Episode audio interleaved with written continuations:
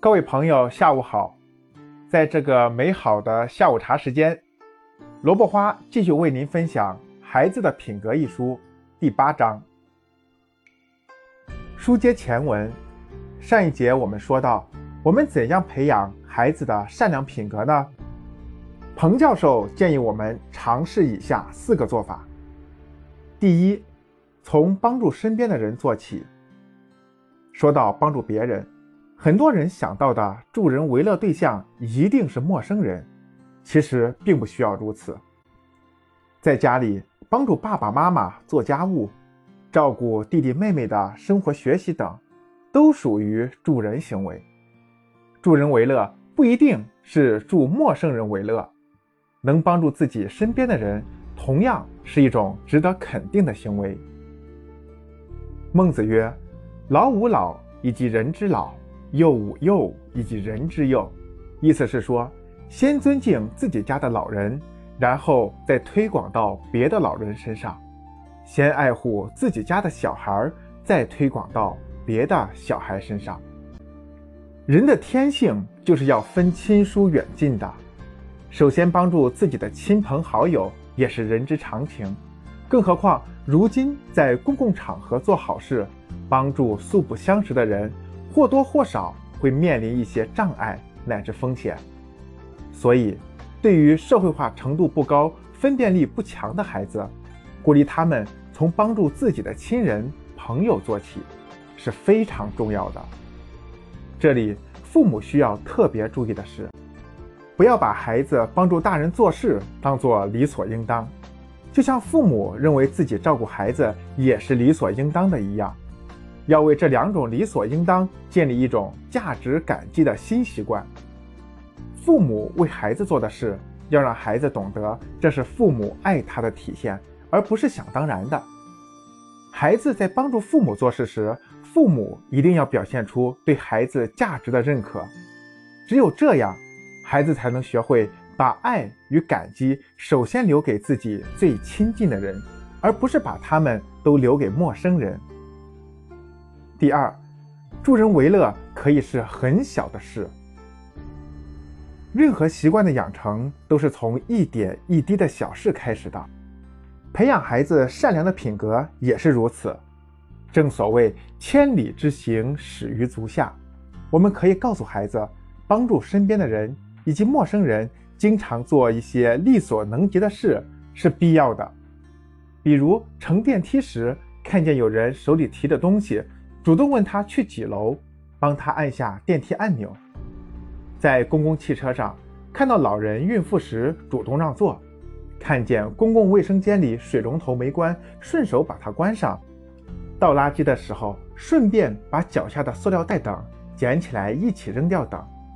这些虽然都是不起眼的小事儿，但是不积跬步，无以至千里；不积小流，无以成江海。恰恰是通过身边的这些小事，才能让孩子养成帮助别人的好习惯，并让孩子从中体会到快乐及价值。久而久之，孩子就会将帮助别人逐渐内化为自己的一种行为习惯。第三，鼓励孩子给予他人情感支持。所谓情感支持，是指鼓励孩子在情感上给予别人理解、支持。和鼓励等，比如看到小伙伴伤心时，可以让孩子去安慰一下；爷爷奶奶过生日时，让孩子画一幅画给爷爷奶奶，祝他们生日快乐。有些孩子会把自己的零花钱省下来，在家人过生日时买礼物送给他们，这当然让人欣慰和高兴。但在收到这份珍贵礼物的同时，我们也可以告诉孩子。给予别人情感支持，有时候比物质上的给予、奖励等更重要。尤其在现代社会，人们对情感的需要往往超过对物质的需要。反过来，我们付出情感时，也常常比付出物质更吝啬。因此，情感支持有时比物质支持更珍贵。让孩子明白这一点后。如果他仍然愿意为别人付出感情，那么他一定会成为一个善良的人。这是同理心，也是人类最伟大的积极天性。第四，父母做好行为示范的榜样。孩子总是会通过观察和模仿成人的行为来构建自己的行为方式，尤其是模仿他们最亲近和最尊重的人，如父母、老师等。所以，要培养一个善良的孩子，父母首先要成为有爱心、有道德、有责任感的人，为孩子做好行为示范的榜样，让孩子模仿，这样。不但可以起到立竿见影的效果，而且这种影响力在孩子身上也会更持久。比如，当我们希望孩子能助人为乐时，我们就带头积极参加学校、社区里的一些义工活动。在这个过程中，我们可以给孩子适当分派一些任务，或是让孩子当小帮手，这就会增加孩子的价值感。让孩子觉得自己是有用的，同时也能得到更多想他人之所想及他人之所及的机会。需要注意的是，当我们在帮助别人时，一定要表现出内在的满足感，让孩子感受到你在帮助别人时内心是积极快乐的，一直保持正向的情绪。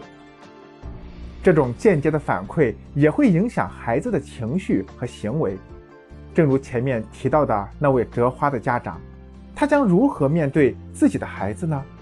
他什么时候才能学会尊重生命呢？我的学术助手当时对自己孩子表现出的爱，并不是一种护犊子式的浅薄的爱，他并没有代替孩子指责那位家长，而是鼓励孩子的行为。并且为孩子建立了对人性的希望，这才是父母应该做的事情。虽然我们有时候改变不了什么，但我们仍然要为孩子保留一颗珍贵的善良之心，以及关于善意的全部希望。